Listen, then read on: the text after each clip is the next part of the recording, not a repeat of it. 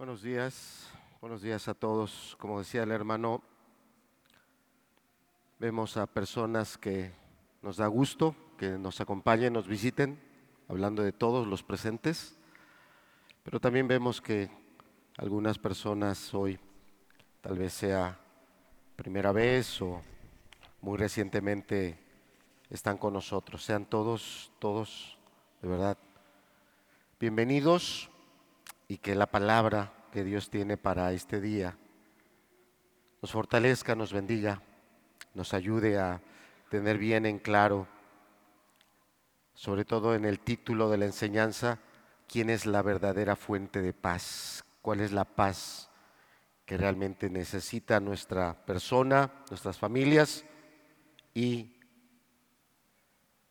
el mundo en general. Vamos al Evangelio de Juan, en el capítulo 14 y vamos a estar del verso 25 al verso número 31. Evangelio de Juan, capítulo 14.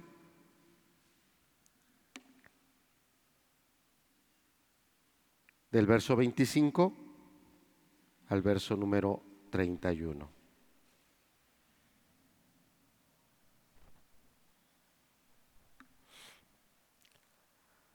Sé que se acaban de sentar, pero les voy a pedir que nos pongamos de pie.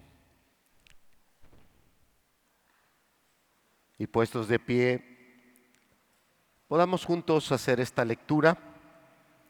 También saben que me agrada que la lectura sea de forma alternada, porque todos participamos de un servicio, todos venimos en conjunto a adorar y a glorificar a Dios, todos.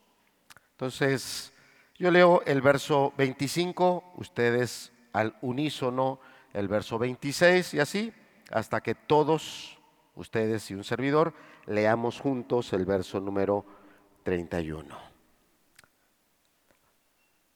Os he dicho estas cosas estando con vosotros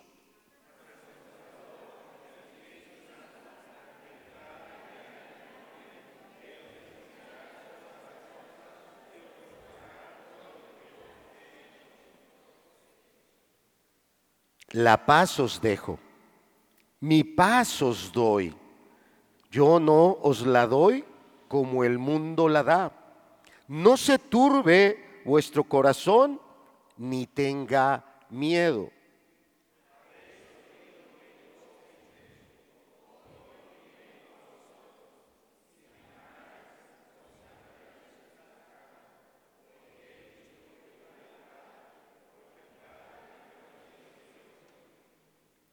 Y ahora os lo he dicho, antes que suceda, para que cuando suceda, creáis.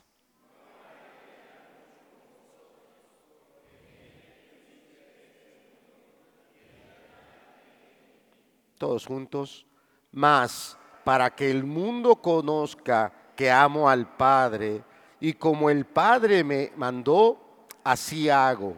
Levantaos, vamos de aquí. Por favor, tomen su asiento o siéntense. Este es nuestro pasaje para la predicación de este domingo. Como bien saben, venimos en una predicación consecutiva del Evangelio de Juan. Y en esta ocasión voy a tomar solamente el verso 27 para la predicación de esta mañana. No quiere decir que voy a ignorar el resto de los versículos, no es así, pero la enseñanza va a estar centrada en el verso 27 que dice, la paz os dejo, mi paz os doy. Yo no os la doy como el mundo la da. No se turbe vuestro corazón ni tenga miedo. Este pasaje, todo este capítulo 14, está incrustado en esa celebración de la última Pascua del Señor Jesucristo. Ya hemos visto diferentes aspectos de lo que el Evangelio de Juan nos expone cuando inicia esta celebración, acciones que el Señor Jesucristo desarrolló, por ejemplo, ceñirse una toalla a la cintura, ¿verdad? Quitarse parte de su vestimenta, ceñirse la toalla, tomar una bandeja con agua e ir a cada uno de sus discípulos y lavar en un genuino acto de amor, de humildad, pero también con un propósito de enseñanza, de testimonio, lavar los pies de cada uno de los discípulos. También ya compartimos ese momento donde claramente el Señor Jesucristo dice que alguien le iba a entregar y cómo ese es el momento donde se da eh, que Judas toma o moja ese pedazo de pan, lo introduce en la boca y dice la escritura que en ese momento entra Satanás eh, en él y sale Judas con un solo objetivo, ir y entregar al Señor Jesucristo. También hemos hablado del momento que en el momento en el que parte Judas, el Señor Jesucristo empieza a ministrar algo que ha, quedado establecido como un medio de gracia, como un sacramento, la institución de la cena del Señor. Algo que es tan importante, tan, eh, eh, diríamos, bendecido en el momento en que la iglesia y cada uno de los discípulos lo celebra. Algo tan, tan, tan grande y tan especial que fue establecido en ese momento. Y llegamos a esta parte donde el Señor está a través de sus palabras dando verdades, instrucciones y, medios de gracia tan grandes. Y en esta ocasión, en el pasaje que estamos hablando, hablando de algo que es tan, tan grande, tan grande como lo es la paz, tan grande, tan importante y tan necesario, y que los alcances que tiene la paz sin lugar a dudas, van mucho más allá de lo que nuestra mente en algún momento alcanza a poder dimensionar. ¿Qué es la paz? ¿Es un momento? ¿Es una condición? La paz es un momento muy particular, bajo condiciones muy especiales. Yo le pediría que cada uno de ustedes eh, en su mente, desde los más jóvenes, porque tenemos a, varias personas muy jóvenes hoy aquí, este, eh, tú en tu mente definas qué es la paz para ti. Cuando menos con mis alumnos del el nivel secundario que tenemos en el centro educativo, hicimos este ejercicio desde hace un par de semanas y cada uno de ellos puso una definición de lo que es la paz. y el pasado viernes que lo estábamos analizando nuevamente, enfocamos que las definiciones que se tienen de paz de manera personal, y estoy hablando de jóvenes entre los 12 a los 15 años de edad, eh, las expresiones y definiciones que tenemos de paz son negativas. Y en un momento vamos a explicar por qué. ¿Qué es la paz para ti? ¿Qué es la paz? ¿Una ocasión? ¿Una sensación? Un momento, un anhelo que no se alcanza, una quimera, algo que mucho se desea, pero no está a la mano, una utopía, algo que se oye muy bonito, pero nunca sucede. ¿Qué es la paz? Volvamos a leer el verso 27, por favor.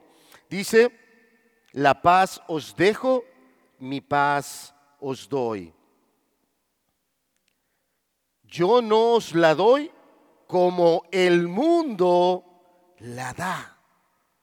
No se turbe vuestro corazón ni tenga miedo. Esa última frase, ni tenga miedo, en todo el Nuevo Testamento, esta es la única parte donde se usa esta frase, esta palabra. Y en la versión española dice, ni tenga miedo, pero en otras traducciones dice, ni seas cobarde. Está hablando de una persona que en algún momento, por algunas situaciones, ese corazón, esa persona interna va a ser totalmente zarandeada, sacudida y va a acabar eh, eh, en una condición totalmente amarrada, imposibilitada, acobardada y que va a estar lejos de fungir o funcionar como debiera, como se necesita, como se requiere, va a estar paralizada y va a estar tomando obviamente malas decisiones. Entonces, ahí dice, no se turbe vuestro corazón y es la parte por donde vamos a iniciar la, predicación y la meditación del pasaje como tal. un mundo turbado y ahí habla de que no se turbe nuestro corazón. Yo te pido que me acompañes en una oración, porque todos necesitamos de la paz, todos. No hay una sola persona aquí o allá eh, en escuela dominical o en cualquier otra parte del mundo que no necesite la paz. Todos necesitamos la paz, todos. Este es un mes que se busca y se anhela ese momento, esa paz. Preparando este estudio, leía un artículo de un psiquiatra español muy reconocido en ese país. Este es el mes que ellos no tienen descanso. En las instituciones donde están no les permiten tomar periodos de descanso en este mes. ¿Y sabes por qué? Porque es el mes que más personas se suicidan, que más personas pierden por completo toda esperanza y se quitan la vida. La paz es muy importante, muy importante, tan importante que el Señor Jesucristo en un momento tan intenso de lo que Él estaba viviendo y hacia lo que iba, con toda claridad nos dijo algo que nosotros mismos no podemos alcanzar, que lo tenemos que recibir. Mi paso os dejo, mi paso os doy. No son palabras nada más. No es una quimera, no es una utopía. Es una verdad. Es un regalo. Es una bendición. Es un medio de gracia que está a la mano de aquellos que son entendidos. De aquellos que realmente son humildes y primero reconocen, yo necesito eso. Vamos a orar. Padre, bendícenos con tu palabra.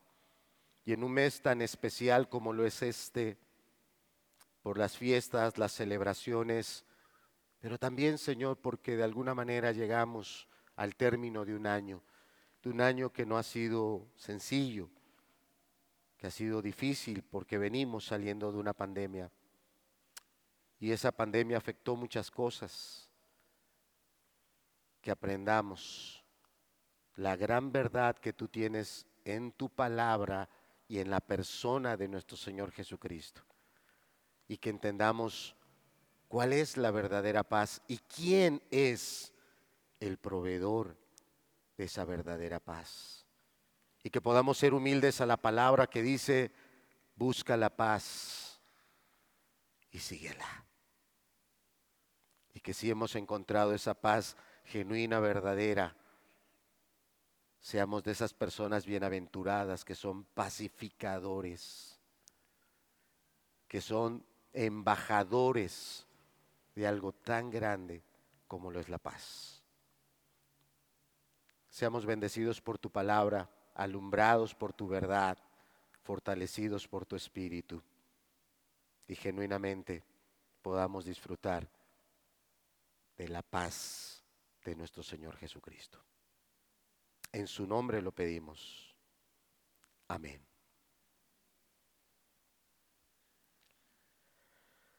Estamos en un mundo que está turbado, que está totalmente alterado. Quisiera retomar un poquito el comentario que daba nuestro hermano Rogelio.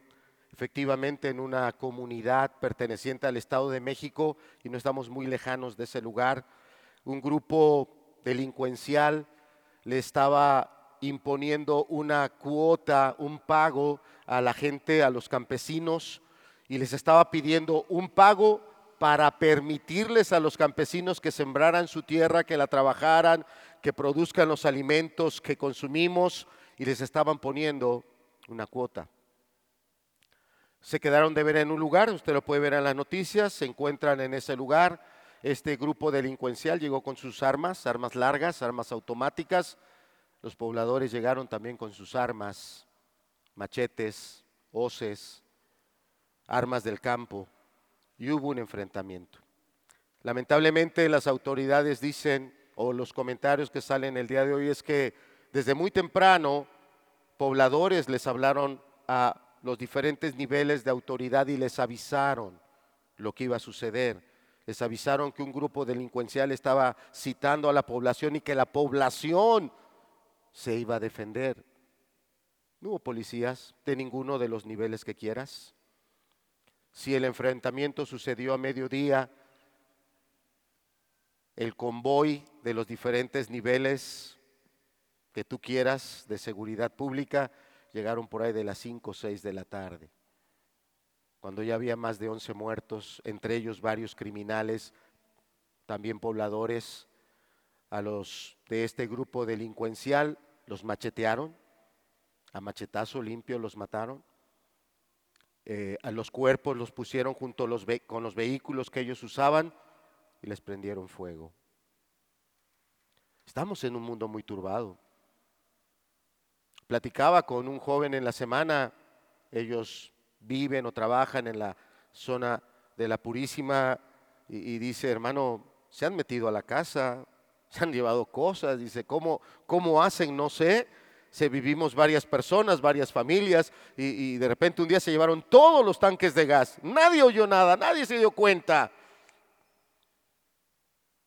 No sé si usted le ha tocado que llegas a tu vehículo y de repente ya no tiene los faros, ya no tiene el tapón de la gasolina, y bueno, tenemos que agradecer que todavía no nos los dejan en cuatro ladrillos, ¿no? Cuando menos todavía nuestro vehículo puede, puede moverse. Pero vivimos en un mundo muy turbado.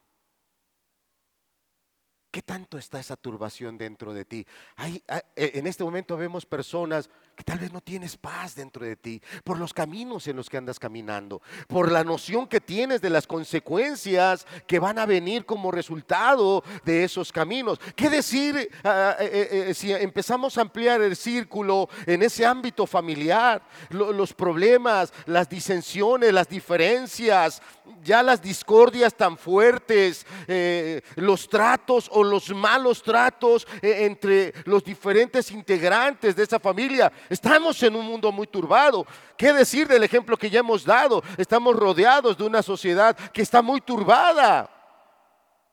Hoy en Argentina eh, fue eh, ascendido eh, el nuevo presidente y está recibiendo un país sumamente afectado, sumamente deteriorado económicamente que hoy domingo fue el cambio de estafeta, el presidente que termina su mandato eh, sale y, le entrega el mando al nuevo presidente de, apellido Milei. Pero ¿sabe qué hizo el pasado viernes el presidente que sale? Todavía en funciones agregó una nueva orden que no estaba antes.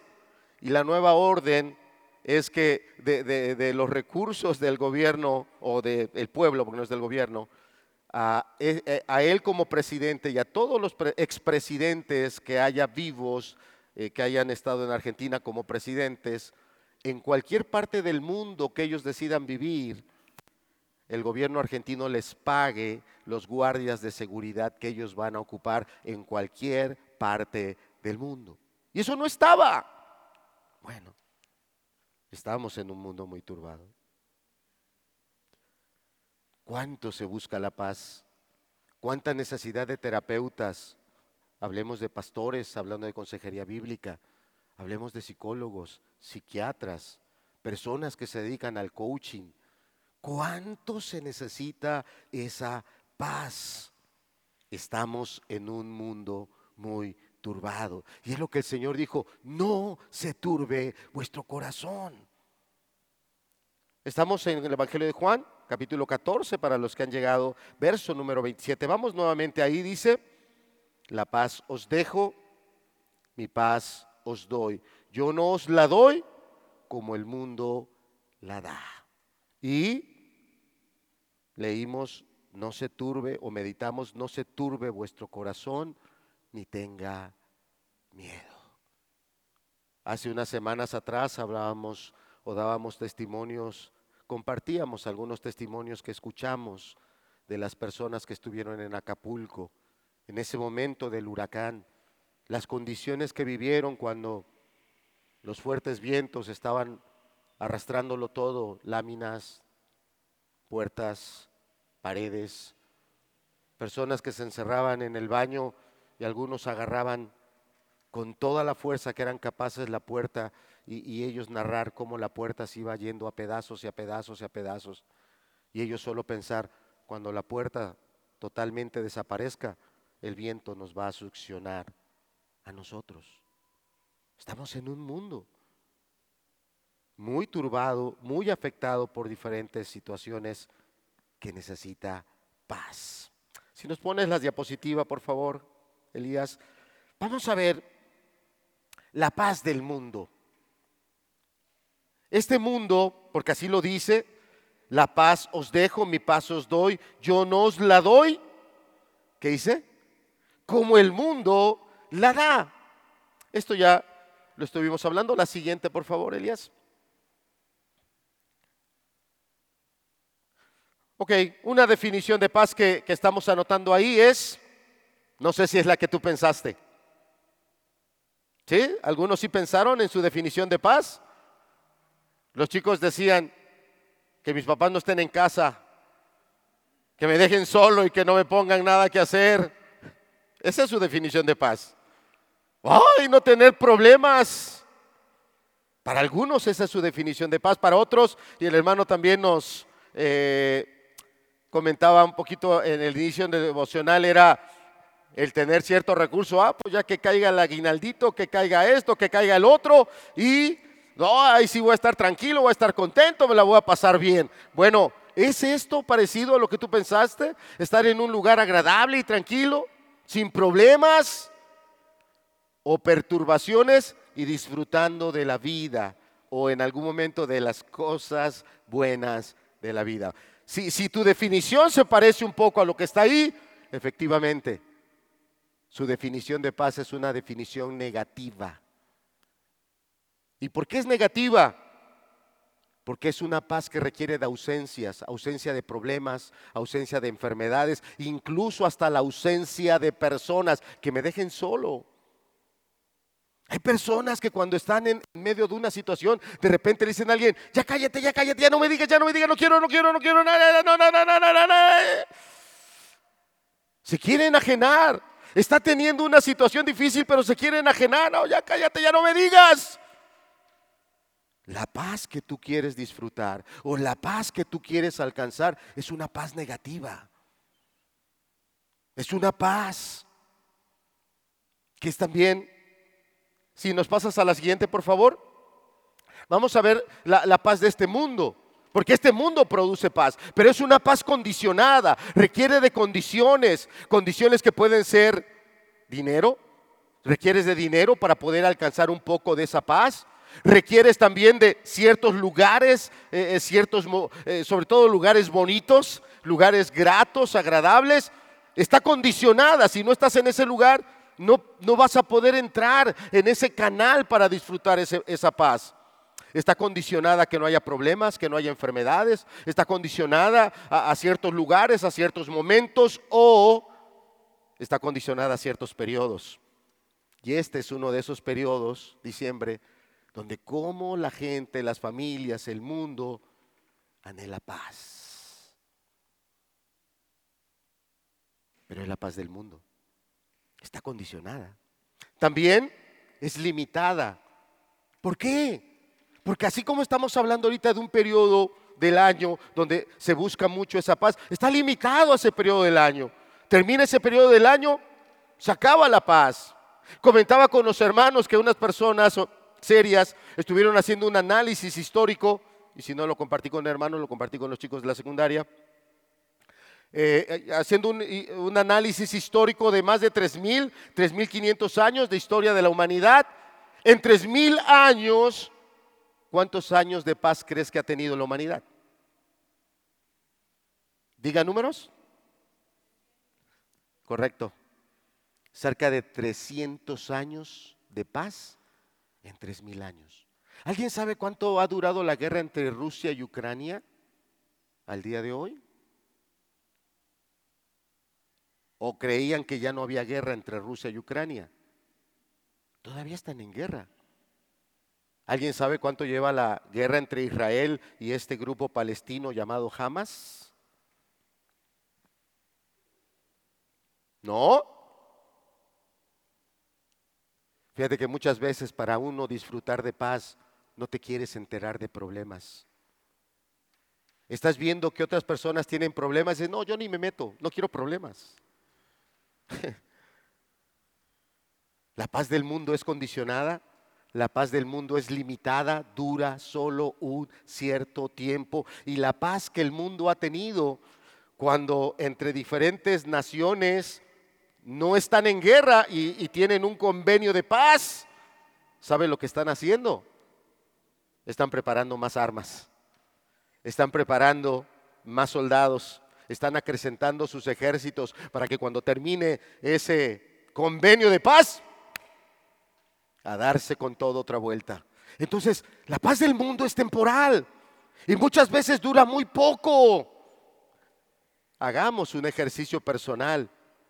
¿Has tenido problemas con otras personas en la familia, fuera de la familia? ¿Ha habido un momento de un convenio, decir, ok, ok, vamos a estar tranquilos? ¿Cuánto dura ese convenio? ¿Cuánto dura? Dirá, no, hermano, yo estoy en paz con esta persona desde hace 50 años. Pues qué bueno, qué bueno. Pero muchas veces el tiempo que dura es muy pequeño, muy efímero. Esta es la paz que el mundo te da. La paz que el mundo te da está condicionada a algunas cosas, a algunos momentos, a algunos eventos, a algunas reuniones, algo que ocurre tal vez solo muy poco. Y para mí el punto más importante es el último. La paz que este mundo da es total y por completo destructiva. No solo en este tiempo, no solo en la vida que estamos llevando ahora, que es una vida temporal.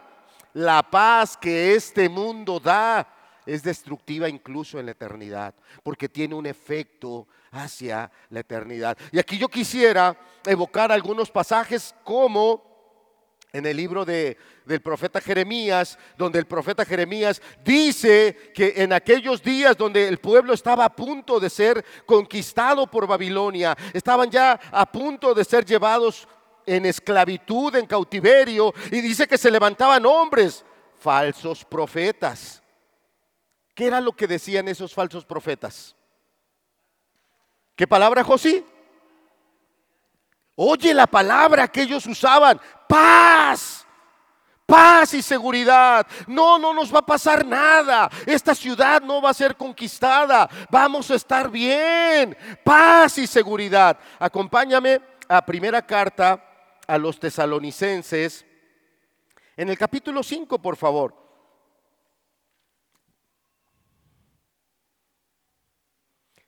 Primera Tesalonicenses capítulo 5 versos 1 al 3 estaría bien.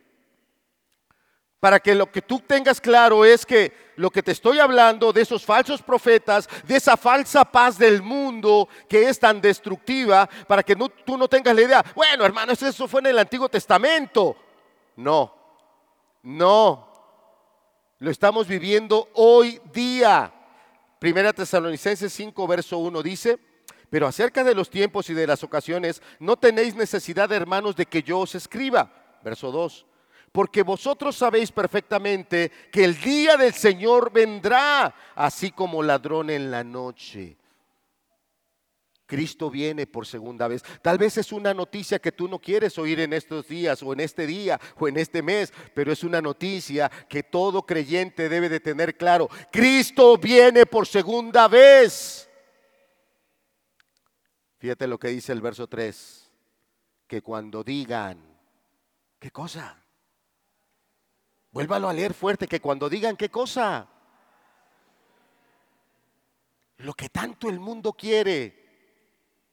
Cuidado cuando es del mundo. Dice que cuando digan paz y seguridad, entonces vendrá sobre de ellos destrucción repentina como los dolores a la mujer encinta. ¿Y qué dice el final de ese verso? La paz que este mundo produce. Si me regresas a la diapositiva, Elías, gracias. El último punto es que la paz de este mundo es destructiva. ¿Es la que usted quiere? ¿Es la que usted le acomoda? Usted no quiere ser alguien que busque de Dios, no quiere ser alguien que se comprometa con Dios, no quiere ser alguien que camine en esa genuina obediencia con Dios. Estás disfrutando de una paz en este momento. Yo estoy tranquilo, no me comprometo con nada, no me comprometo con Dios, no me comprometo con la familia, eh, no, no asumo responsabilidades con nadie más. Estás ensimismado, estás disfrutando una paz, disfrútala, disfrútala. Yo no tengo problema con eso. Disfrútala pero ten en claro, tu paz está condicionada. Está condicionada a que el día que esos factores de los cuales tú te estás agarrando hoy, esa paz va a terminar. Vas a reconocer en su momento que es una paz que fue limitada porque va a durar muy poco. Así digas, pues yo me la he pachangueado, me la he llevado así re bien, 30, 40 años, es muy poco comparado con la eternidad. ¿Y dónde vas a estar en la eternidad? Es tan limitada la paz del mundo, es tan temporal. ¿Cuántas familias eh, eh, en estos días eh, o en algunos de estos días de este mes queremos tener reuniones tan especiales y a veces nada más falta que salga una chispa para que lo que se quería tener una bonita reunión, un bonito momento, disfrutar de varias cosas, acaba de la peor manera. Acaba de la peor manera. Es tan poco el tiempo. Y lo más importante, yo quiero dejar en claro que la paz de este mundo es destructiva, sumamente destructiva, sumamente destructiva. Entonces ya vimos que este mundo está turbado, los testimonios abundan, sobran, vivimos en un mundo muy perturbado, pero también ya vimos que esa paz la buscamos adentro de nosotros mismos, no está adentro de nosotros tenemos problemas familiares, se extiende el círculo no de paz, se extiende el círculo de turbación. Las sociedades están perturbadas, las naciones están totalmente perturbadas. Vamos a centrarnos ahora en la parte principal del mensaje y del texto. Verso 27 del Evangelio de Juan, capítulo 14, dice, la paz os dejo, mi paz os doy.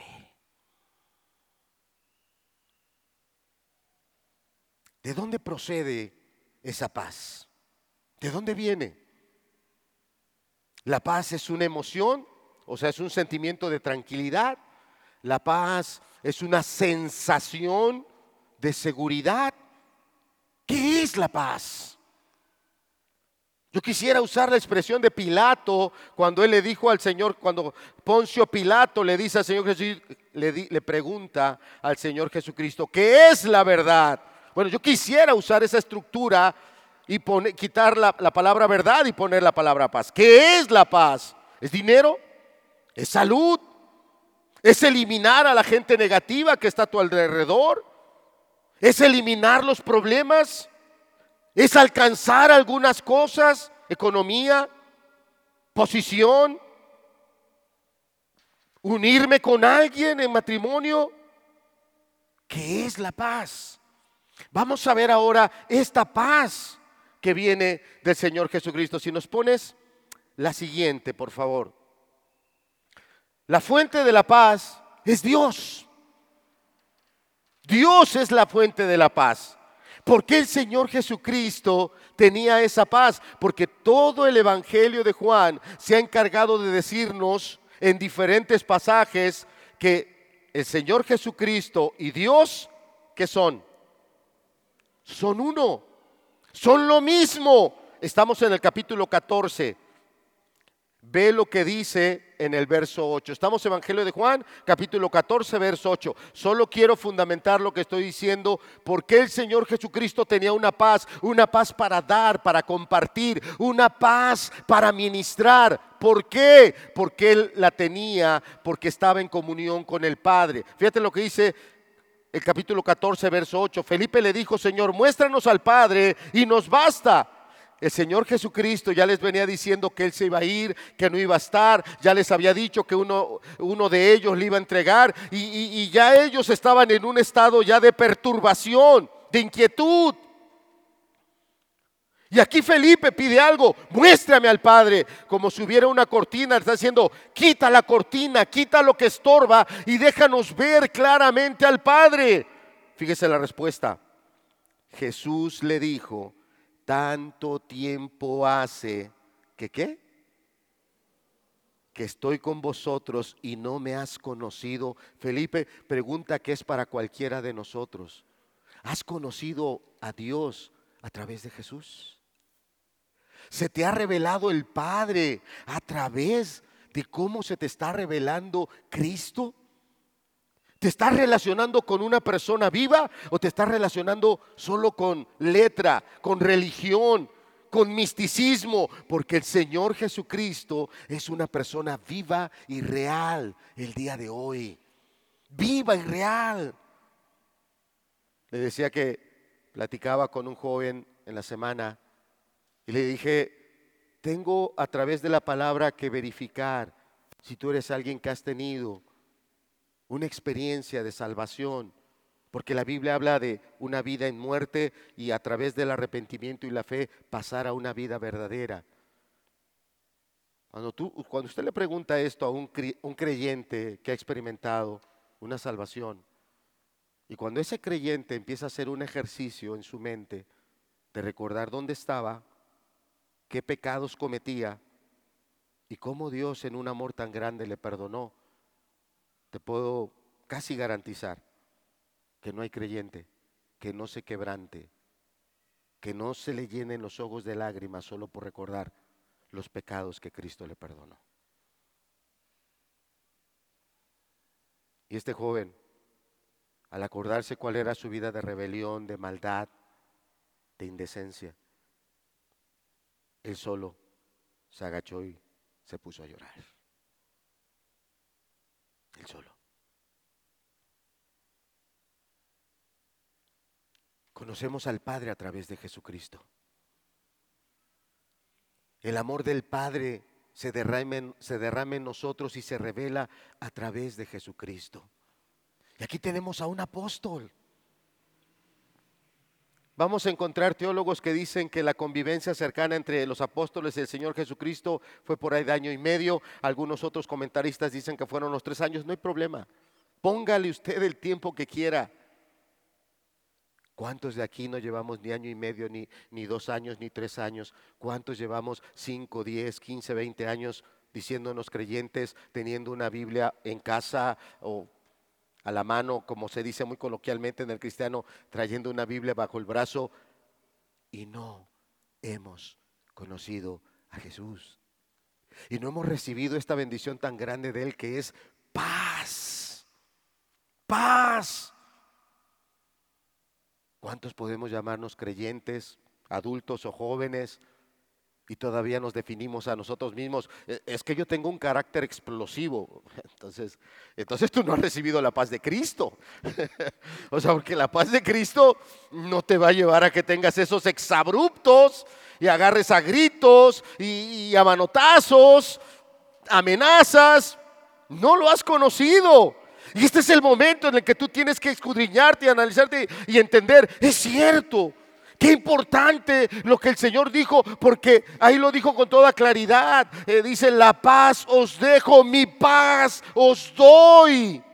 Y la fuente de toda paz es Dios mismo. Dios mismo es fuente de toda paz. Acompáñame a unos pasajes, por ejemplo, números, si nos ayudas Elías, eh, eh, tú en tu computadora al libro de Números capítulo 6. Y, yo creo que algunos ya, ya rápidos ya saben a qué pasaje voy a ir, ¿verdad? Algunos de memoria lo podemos decir. Yo he estado con hermanos o en iglesias donde esta es una expresión con la que suelen terminar sus reuniones, pero es más que una mera expresión. Números capítulo 6, verso 24. Jehová te bendiga y te guarde. Jehová haga resplandecer su rostro sobre ti y tenga de ti misericordia. Y fíjate lo que dice el verso 26. Jehová alce sobre ti su rostro. Y fíjate cómo dice, tú eres un depósito. Y ponga en ti, ¿qué cosa? ¿Qué tanto eres una persona que tiene esta paz sobrenatural?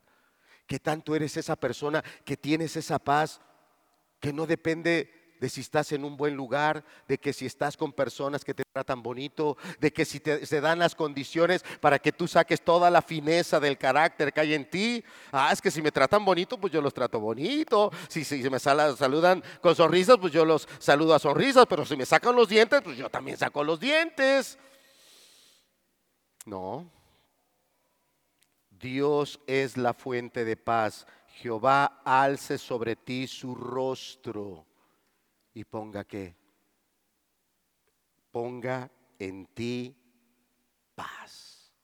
¿Cuál es la palabra que se utiliza en el Antiguo Testamento para paz? ¿Cuál? Shalom. Y hubo un rey que se llamó Salomón, que tiene que ver con la palabra shalom. Dios es la fuente de la paz. Vayamos ahora unos libros más adelante a jueces, capítulo 6 también, en el verso 24.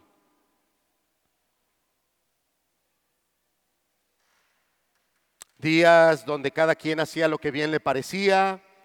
Estamos en el libro de los jueces. Y Dios se le revela a un hombre llamado Gedeón y a través de, de este hombre eh, Dios obra grandemente. Y fíjate lo que hizo Gedeón. Y edificó allí Gedeón, ¿qué cosa?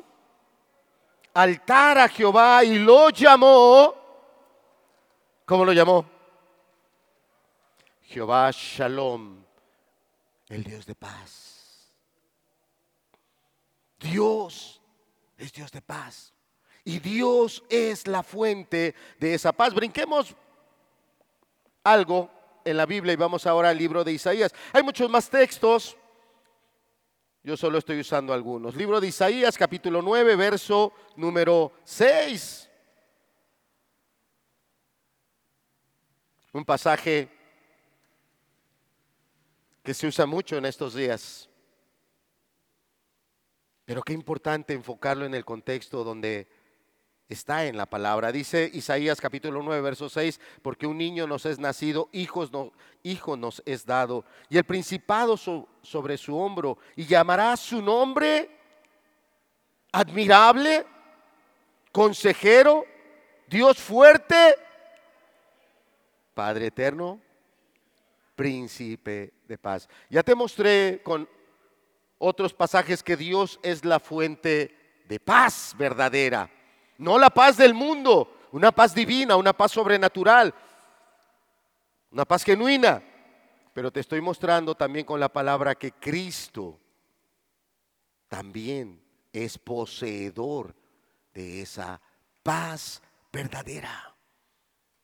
Si tú estás buscando paz en tu vida, joven, hermano adulto, si usted está buscando paz para su vida matrimonial o vida familiar, hay una sola fuente genuina para esa paz. Si tú quieres, porque te es más accesible llegar a la paz del mundo, podrás accesar a ella de diferentes maneras, por el momento, por la celebración, porque hubo algún recurso, porque hubo algún convenio pacificador las partes medianamente se entendieron y se prometieron un poco aguantarse y, pactaron un poco sobrellevarse. Cuidado, entiende, si es la paz del mundo, es una paz temporal. La única fuente permanente de esa paz, de la verdadera paz, es Dios, porque Él no cambia, porque Él es el mismo porque todos sus atributos son inagotables, porque es infinito. Y la paz de Dios y la paz de Cristo es infinita. Si nos regresas a la diapositiva, Elías, por favor, entonces, esta paz del Señor Jesús procede de la fuente original que es Dios. Y Jesús es Dios. Jesús es Dios. Él es la fuente original de la paz. Y viene de una comunión que jamás interrumpió. En todos los años que el Señor Jesucristo vivió, siempre estuvo sujeto a su Padre. Las palabras que él hablaba eran las palabras que su Padre le autorizaba. Las obras, los milagros que él hacía eran las obras que su Padre le daba. Él y el Padre siempre estuvieron en una intensa e inalterable comunión. ¿Quiere usted la paz de Jesús? ¿Cómo está tu comunión con Él?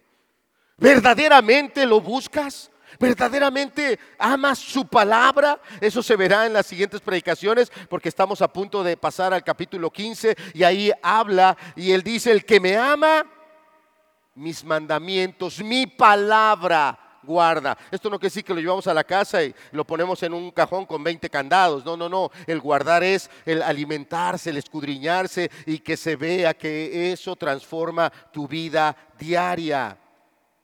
Nunca se interrumpió la comunión con el Señor, entre el Señor Jesucristo y su Padre, a excepción de un momento. Un momento que está proféticamente descrito desde el libro de los Salmos y que describe el momento en el que el Señor Jesucristo asumió la culpabilidad de los pecados de todos nosotros. Y en ese momento, a consecuencia del pecado, no pudo tener comunión con el Padre, pero ¿cómo lo expresó? ¿Cómo lo sintió el Señor Jesucristo? Porque no era fácil que alguien que estaba en el madero agonizando pudiera hablar, pudiera... Eh, eh, los estudios dicen que lo que les costaba era exhalar, sacar el aire. Y para hablar tenemos que exhalar, tenemos que sacar el aire. Pero una de esas exhalaciones fue, Dios mío, Dios mío, ¿por qué te has apartado de mí? ¿Cuántas veces el hombre por la pornografía o los jóvenes, por un pleito, porque salen palabras agrias de nuestra boca, por una diferencia con alguien o con alguienes si es que son más, rompemos nuestra comunión con Dios. Y no nos duele, no nos quebrantamos, no nos pesa. Habrá algunos que tal vez llevan todo el año y la Biblia es un adorno en tu vida, en tu casa. No eres alguien que te alimentes. ¿Cómo está tu comunión?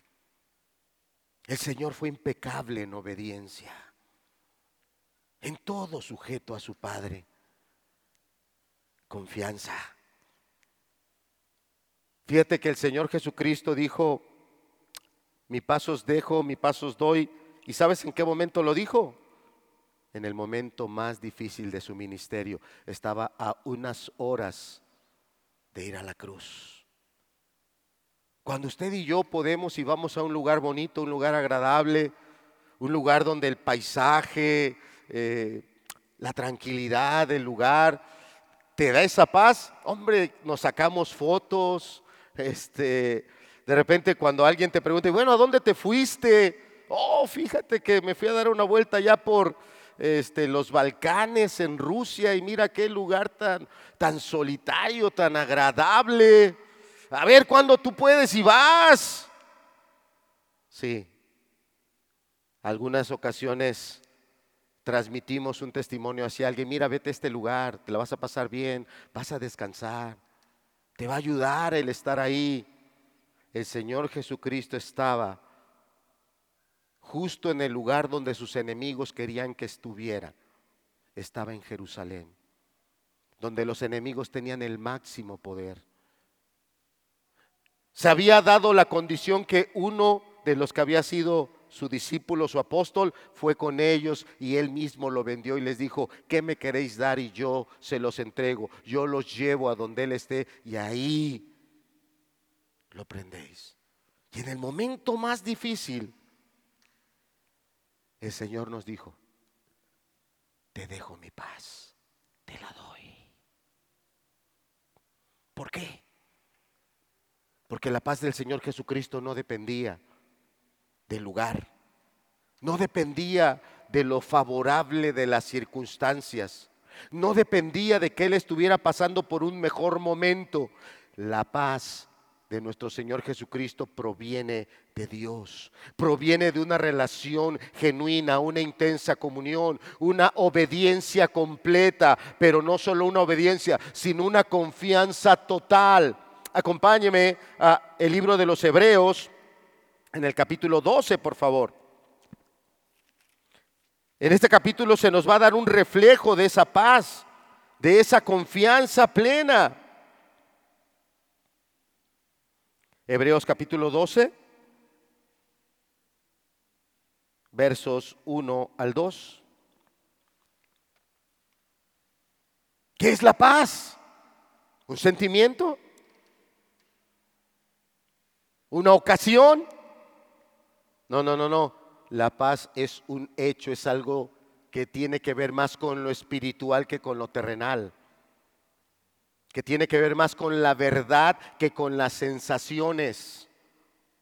Dice el verso 1, por tanto nosotros también, teniendo en derredor nuestro tan grande nube de testigos, despojémonos de todo peso y del pecado que nos asedia, la ansiedad, el afán, los temores, los miedos.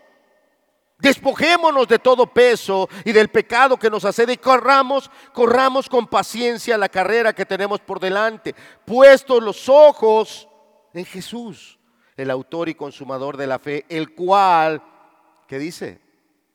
por el gozo puesto delante de él, sufrió la cruz, menospreciando el oprobio, y se sentó a la diestra del trono de Dios, el cual por el gozo, ¿qué dice? ¿Que fue a la cruz con gozo? Sí, fue al huerto de Getsemaní y con lágrimas y con sudor del cual caían gotas de sangre. Él le decía al Padre, aparta de mí esta copa ¿Qué era lo más amargo de esa copa? ¿Cargar con el pecado? No. Lo más pesado de esa copa era todas las consecuencias de los pecados que nosotros cometimos. No.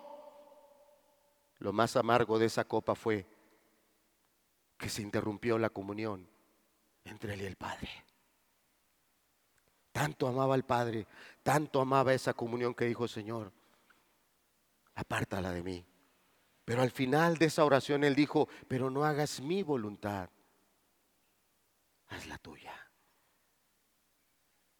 Si nos pones la diapositiva, por favor, Elías. Esa es la confianza con la cual vivimos.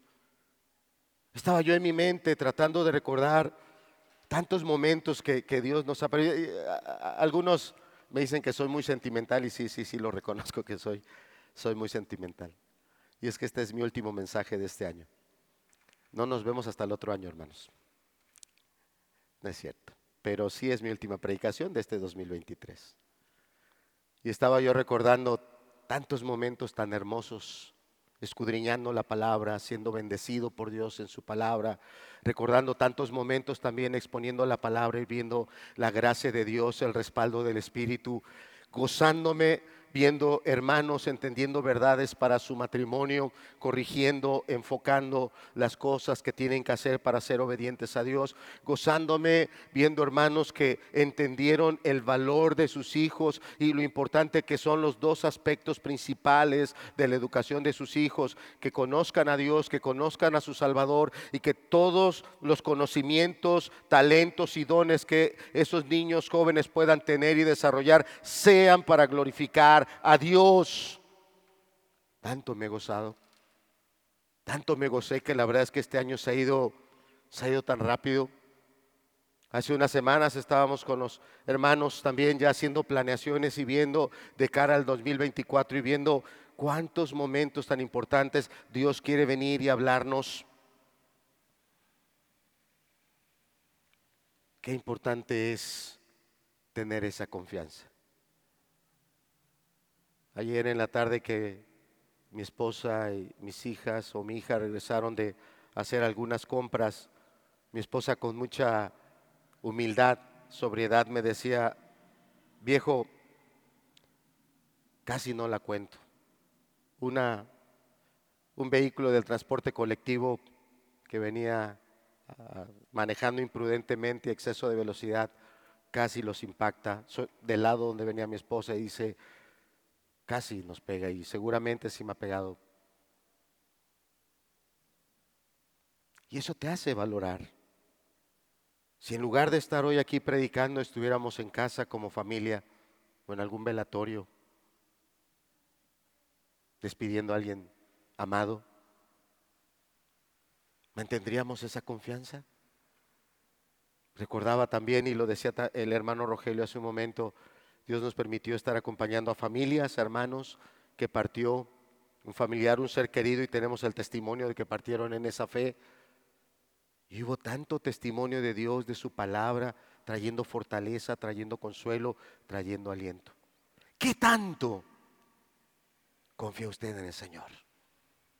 ¿Qué tanto usted confía para decirle, Señor, lo que tú digas, eso voy a hacer? Lo que tu palabra me dé a entender con claridad, eso voy a vivir. Aunque sea algo complicado, dado los momentos y la sociedad en la que nos desenvolvemos. De ahí procede la verdadera paz. Quiero terminar ahora mirando otros pasajes y nos pone la siguiente diapositiva, por favor, Elías. Yo le pido que los anote, por favor.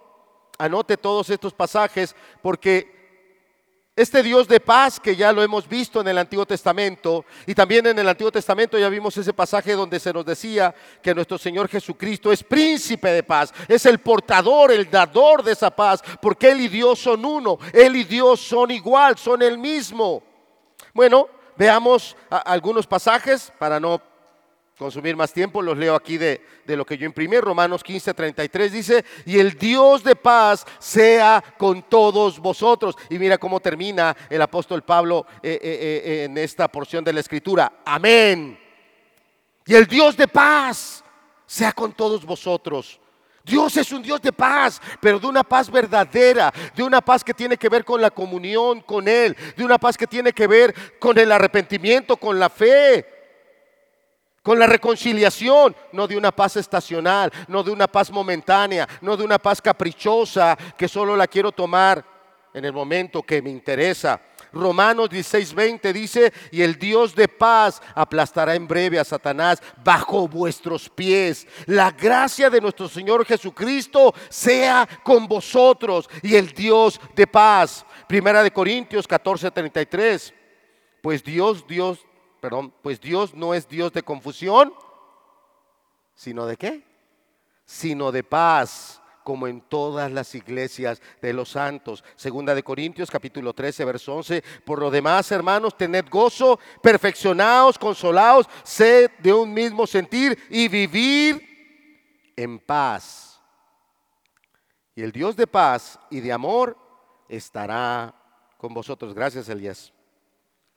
Primera Tesalonicenses 5:23. ¿Se acuerda que ya leímos Primera Tesalonicenses donde dice que cuando te digan paz y seguridad, cuidado, porque es la paz de este mundo. Es el engaño de este mundo que no quiere que tengas claro, Cristo viene por segunda vez y mi vida cada día debe de ser una preparación en comunión, en santidad y en obediencia fiel, haciendo lo que Él quiere, para que cuando Él venga yo pueda reunirme con él. Bueno, ahora tomo otro pasaje de ese mismo capítulo, Primera Tesalonicenses 5:23, y el mismo Dios de paz os santifique por completo, no una obra media, no una obra parcial, por completo. Y todo vuestro ser, espíritu, alma y cuerpo se ha guardado irreprensible para la venida de nuestro Señor Jesucristo. Tu santidad tiene que ver con que el Señor Jesucristo venga otra vuelta. Segunda de Tesalonicenses 3:16 dice, y el mismo Señor de paz os dé siempre paz en toda manera. Eres de los que tienen un carácter que rápido pierde el control. Eres de los que tienen un carácter que cuando las circunstancias no son las que te parecen a ti correctas, te parecen a ti las propias, empiezas con exasperaciones, tómate este pasaje, yo te pido, tómate este pasaje. Agárralo cada día, cada mañana, levántate, dobla tus rodillas y dile a Dios, Señor, ayúdame a tener paz en todas mis maneras. Cómo trato a mi esposa, cómo trato a mis hijos, cómo trato a las personas con las que tengo más dificultades. Y el mismo Señor de paz os dé siempre paz en toda manera. El Señor sea con todos vosotros. Filipenses capítulo 4, verso 7. Y la paz de Dios, ¿de quién es la paz? La verdadera es de Dios. Y la paz de Dios que sobrepasa todo entendimiento, esa es la que va a guardar tu corazón. ¿Por qué tu corazón no ha sido guardado? ¿Por qué te has desviado? ¿Por qué te entibiaste? ¿Por qué no eres ese hermano, esa hermana que camina en obediencia y en servicio? Porque no has recibido esta paz. Porque la paz que sobrepasa todo entendimiento guardará vuestros corazones y vuestros pensamientos en Cristo Jesús. Hebreos 13:20, termino con ese pasaje. Y el Dios de paz que resucitó de los muertos a nuestro Señor Jesucristo, el gran pastor de las ovejas, por la sangre del pacto eterno, pero lo llamó y el Dios de paz que resucitó a Cristo, el gran pastor de nuestras almas. Si nos regresas a la diapositiva, José, este Elías, por favor.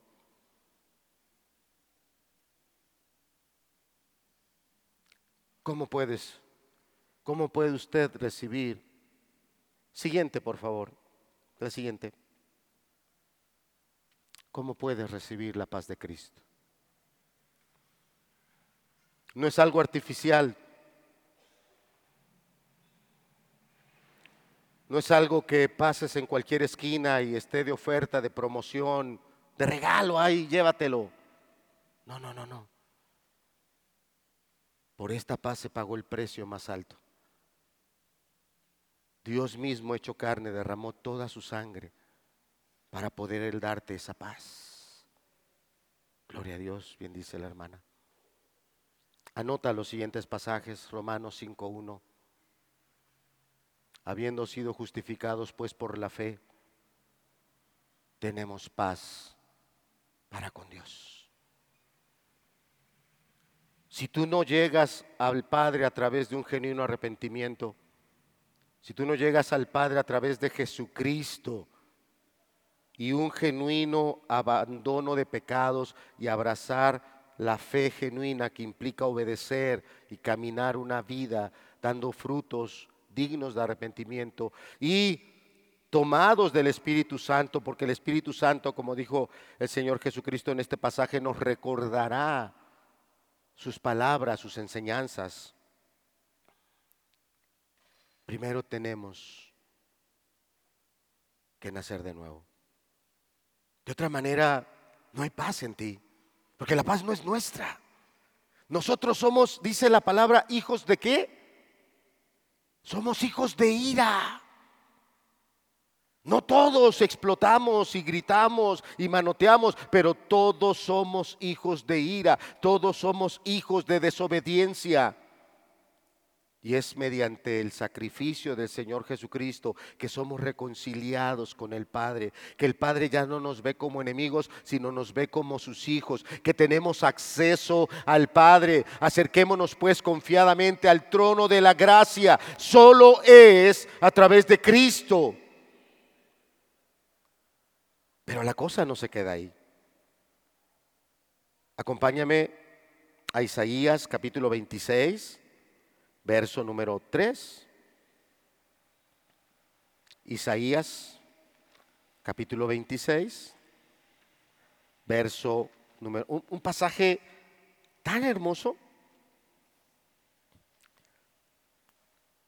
Déjalo ahí, Elías, tú deja el verso 3, yo voy a leer un poquito porque es que leer el verso 3 sí ayuda y ayuda mucho porque dice, tú guardarás en completa paz aquel cuyo pensamiento en ti persevera porque en ti ha confiado.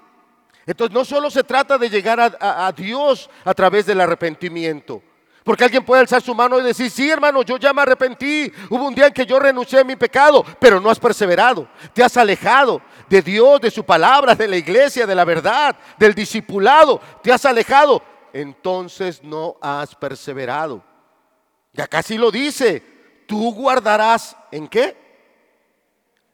En completa paz Aquella persona que se agarra del Señor y persevera y continúa y sigue. No aquel que sí llegó al Padre a través del arrepentimiento, pero después se entibió, se apartó, amó más las cosas de este mundo. Probablemente está muy cerca de la apostasía. Fíjate lo que dice desde el verso 1. En aquel día cantarán este cántico en tierra de Judá. Fuerte ciudad tenemos Salvación puso Dios por muros y ante muro. Abrid las puertas y entrará la gente justa. Y fíjate cómo hace el énfasis, guardadora de qué? de verdades. Este es el contexto del verso 3. Qué hermoso pasaje. Eres de esa gente guardadora de verdades, que has abrazado la salvación que el Señor te dio a precio de la sangre del cordero y te has comprometido en serle fiel. Él te va a dar su paz, una paz que no depende de un día, de una celebración, de un momento, de una etapa, una paz que va a estar siempre en ti. En ti. Y fíjate que no es algo nada más de uso personal. Bueno, pues yo lo ocupo y es para mí. No, no, no, no, no. El Evangelio de Mateo, el Señor Jesucristo les dijo a sus discípulos que fueran y predicaran el Evangelio. Y que en la casa que entraren, si esa casa se sometía, se humillaba al Señor, si esa casa era digna. ¿Alguien sabe lo que dice el resto del pasaje? Dice que la paz de ellos, la paz de los discípulos, la paz que viene a través de la comunión con el Padre, iba a reposar en toda la casa. Qué hermoso cuando hay embajadores de la paz. Qué hermoso es cuando llega ese esposo lleno del Espíritu, lleno de la gracia de Dios, de la paz de Dios, llega a casa y la esposa se puede encontrar con él en un abrazo el esposo y la esposa se pueden encontrar aún en una plática, platicando las cosas complicadas del día, aún hasta diferencias que pudieran tener el uno con el otro, porque las hay, pero que esa paz de Dios está morando ahí y los está guardando y los está ungiendo a los dos para que puedan ser uno en el Señor. He estado en algunos funerales y te acercas a, los dolientes y los abrazas, estás con ellos y ellos se fortalecen contigo. Pero como he visto que cuando llega una persona que es muy especial para ellos, una persona con la que han compartido a lo largo de su vida diferentes circunstancias, diferentes momentos, y, y, se tienen un amor, un afecto tan grande. Cuando llega esa persona, ¿cómo se abrazan? Qué manera de desahogarse, de, derramar las lágrimas, de, de recibir el consuelo de la otra persona. Y es que la Biblia nos lo refleja. En el Evangelio de Juan capítulo 11, dos mujeres de una familia, Marta y María, salen con el Señor y dicen, Señor, si tú, si tú estuvieras estado aquí, si tú hubieras llegado. Es cierto. Pero el Señor Jesús llegó cuando tenía que llegar. Y trajo la paz a esa familia. Y trajo una bendición que no tuvo precedentes. Que hasta el día de hoy nos sigue bendiciendo la resurrección de Lázaro. María tuvo que pasar por un dolor, Marta tuvo que pasar por un dolor y una agonía, la comunidad entera tuvo que pasar por un quebrantamiento para que pudieran entender quién es Jesús. Jesús es el portador de esa paz gloriosa y maravillosa. Es bienvenido Jesús en tu casa. Es bien recibido cuando te sientas y lees tu Biblia. Es bienvenido cuando llega el esposo o la esposa en las condiciones que llegue o, o, las situaciones que estén, porque la paz verdadera no depende de personas bonitas, de personas agradables, de condiciones, de momentos, de circunstancias. La paz verdadera depende de tener comunión con Jesús. Bienaventurados los pacificadores porque ellos serán llamados. Dígalo fuerte. ¿Y sabes por qué? Porque Dios es Dios de paz.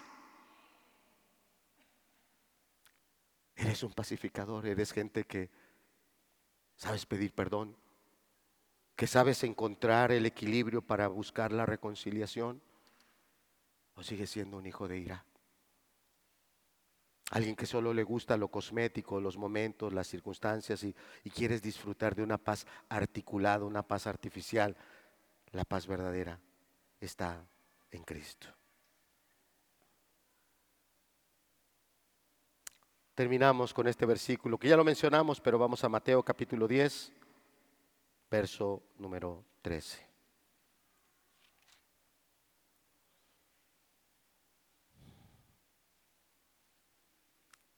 Y al entrar en la casa, saludadla. Y si la casa fuere digna, vuestra paz vendrá sobre ella. En tu casa reposa la paz. ¿O está reposando la discordia, la enemistad? Mateo capítulo 10, verso 13 dice, y si la casa fuere digna, vuestra paz vendrá sobre de ella. Eres un portador de la paz.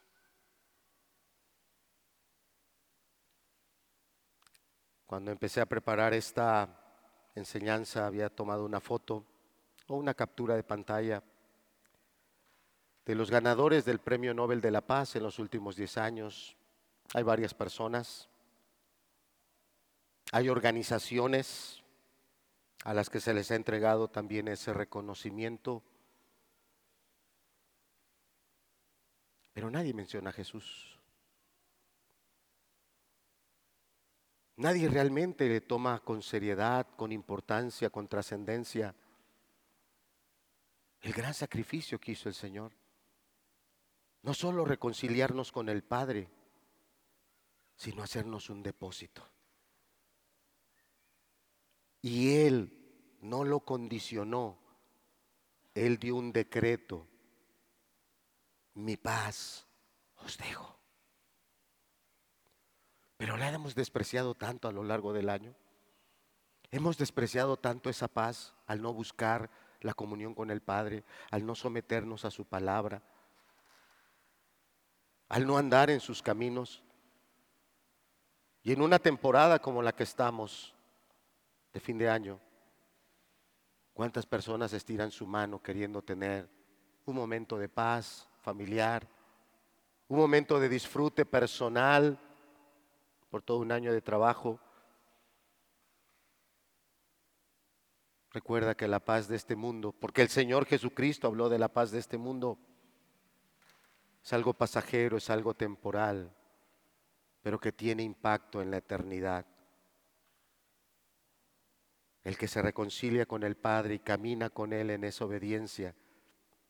Así sea ese Lázaro que pasó toda su vida lamiendo sus llagas, que pasó toda su vida deseando solo las migajas,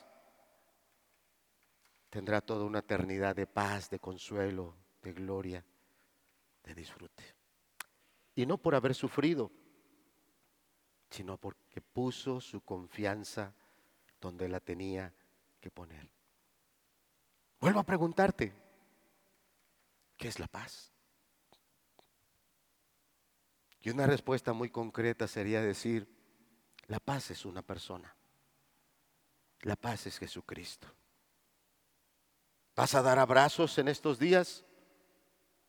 Sé un portador de verdadera paz.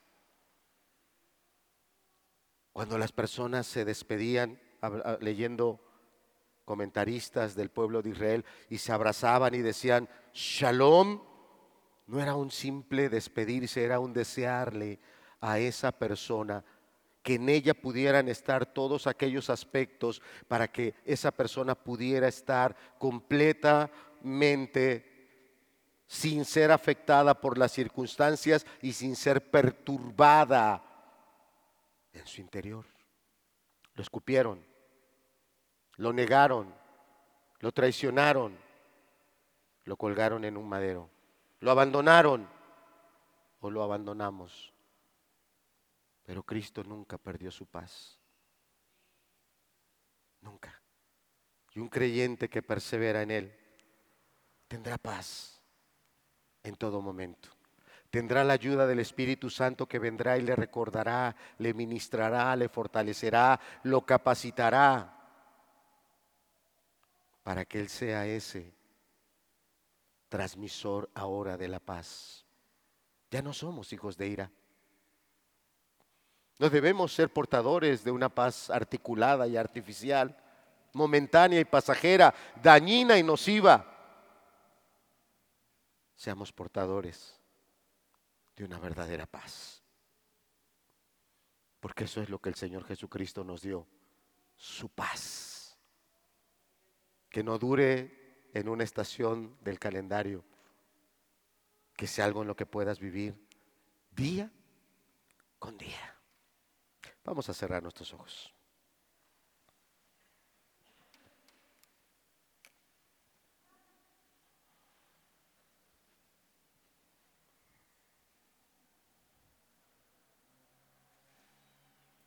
Qué hermoso es que la palabra nos revela a Dios como el Dios de paz.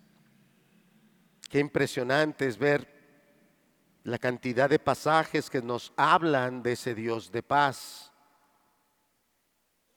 Pero también qué clara es la palabra mostrándonos cómo recibimos esa paz, cómo debemos perseverar en esa genuina y verdadera caminata cristiana pero que también la palabra nos muestra que no es para que vivamos una vida aislada, eh, ensimismada, sino una vida para promover este reino, para llevar las buenas nuevas a los que las necesitan. Y por eso decía, cuando visites una casa, cuando vayas a esos lugares, sé el portador y el transmisor de una paz que no es nuestra pero una paz que es real, una paz que es espiritual, pero una paz que es de persona a persona. Mi paz os dejo, mi paz os doy. Padre, gracias por nuestro Señor Jesucristo. Gracias. Perdón, Señor. Perdón por ser tan superficiales tan distraídos o tan descuidados y no ser tan consagrados, tan dispuestos a estar en esa comunión verdadera a través de nuestro Señor Jesucristo con el Padre.